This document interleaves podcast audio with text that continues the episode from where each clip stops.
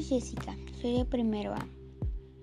Hoy les voy a decir en qué terminó el libro de Tomás y el lápiz mágico. Terminó en que cumplieron todos sus sueños. El lápiz quedó ahí abandonado al lado de la caja desgastada y sin la tapa de arriba pues se fueron de la casa muy contentos a seguir cumpliendo sus sueños.